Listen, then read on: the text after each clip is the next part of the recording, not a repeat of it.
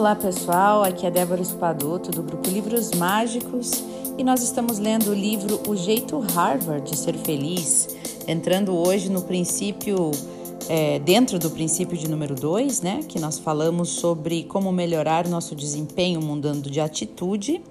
Hoje nós vamos seguir né, na questão de mudar o ponto de apoio para mudar nossa realidade. Lembra que nós falamos das, da gangorra, do ponto de equilíbrio?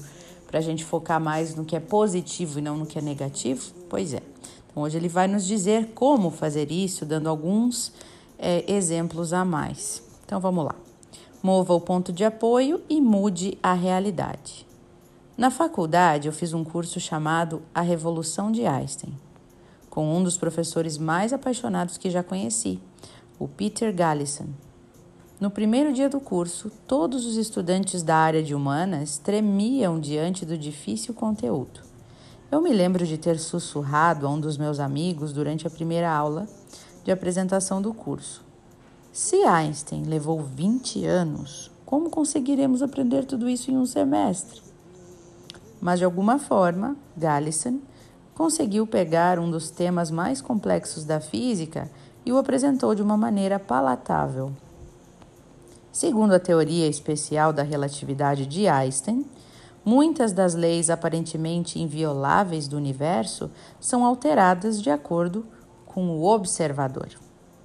Em consequência, algumas incríveis impossibilidades em um mundo aparentemente objetivo e fixo de repente se tornaram possíveis. Por exemplo, pense em duas pessoas, uma parada e outra viajando quase na velocidade da luz. O bom senso pode lhe dizer que as duas envelhecerão na mesma velocidade, mas na verdade a pessoa que está parada envelhece mais rapidamente, porque o tempo se dilata com o movimento do ponto de vista do observador que está parado.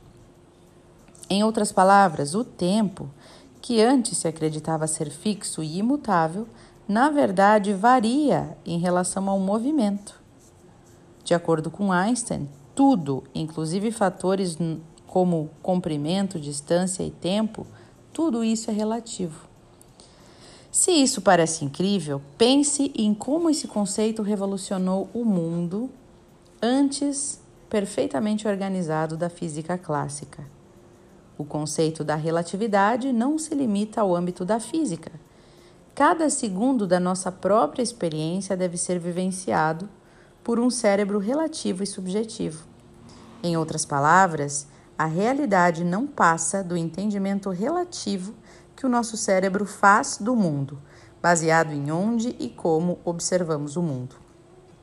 E o mais importante, podemos mudar essa perspectiva a qualquer momento alterando o modo como vivenciamos o mundo ao nosso redor. É isso que quero dizer com mover o nosso ponto de apoio.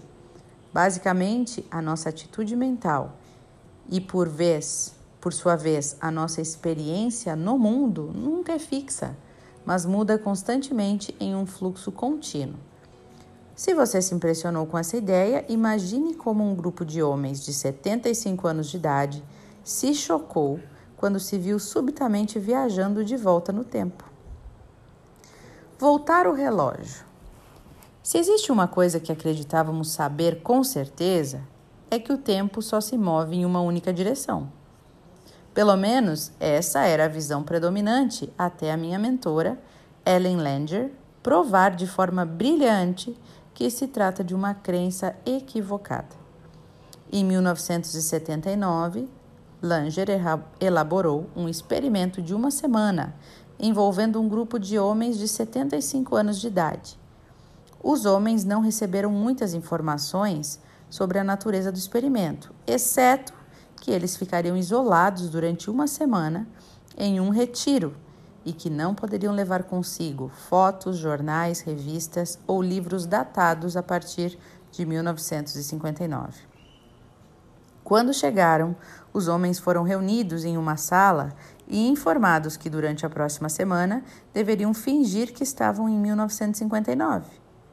Quando estes homens de 75 anos tinham meros 55 anos. Para reforçar o cenário, eles deveriam se vestir e agir como faziam na época e receberam documentos de identidade com fotos daquela época. No decorrer da semana, eles foram instruídos a conversar sobre o presidente Eisenhower e outros eventos que ocorreram na vida deles naquela época, nos anos 55. Eh, desculpa, 59. Alguns começaram a se referir aos seus antigos empregos no presente, como se nunca tivessem se aposentado. Edições de 1959 das revistas Life e Saturday Evening Post foram disponibilizadas nas mesas de café da manhã. Em resumo, todos os detalhes foram pensados para fazer eles verem o mundo pelas lentes da época em que tinham 55 anos. Langer é uma psicóloga de vanguarda e ela passou aproximadamente 40 anos questionando as expectativas da comunidade científica de maneira absolutamente inesperadas. E, como era de se esperar, nesse caso ela tinha uma hipótese verdadeiramente radical. Ela queria provar que a nossa construção mental, ou seja, a maneira como pensamos sobre nós mesmos, influencia diretamente o processo de envelhecimento físico. Ela se referiu ao fenômeno como outros termos, com outros termos, mas ela basicamente estava argumentando que ao mover o ponto de apoio e a alavanca destes homens de 75 anos de idade, era possível alterar a realidade objetiva da idade deles. E foi exatamente o que aconteceu. Antes do retiro, os homens foram testados em todos os aspectos que acreditamos se deteriorar com a idade: força física, postura, percepção, cognição, memória de curto prazo. E após o retiro, a maioria dos homens tinha apresentado melhorias em todos os aspectos. Eles se mostravam signific significativamente mais flexíveis, com uma postura muito melhor e até com muito mais força nas mãos. A visão deles chegou a melhorar quase 10% em média, bem como o desempenho em testes de memória. Em mais de metade dos casos, a inteligência, que há muito se acreditava ser fixa a partir da adolescência, também melhorou. E até a aparência física deles mudou. Fotos dos homens antes e depois do experimento foram mostradas para pessoas que não sabiam de nada sobre o experimento e lhes foi solicitado que adivinhassem a idade dos homens. Com base em classificações objetivas, os homens aparentaram ser, em média, três anos mais jovens de antes do experimento. Essas constatações iam contra tudo o que acreditávamos saber sobre a fisiologia e o envelhecimento, e revelou novas implicações radicais sobre o poder da atitude mental para influenciar a realidade.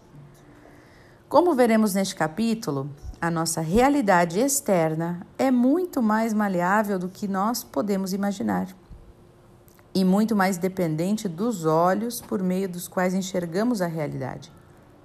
Com a atitude mental correta, nosso poder de editar essa realidade e, por sua vez, os resultados das nossas ações aumenta exponencialmente.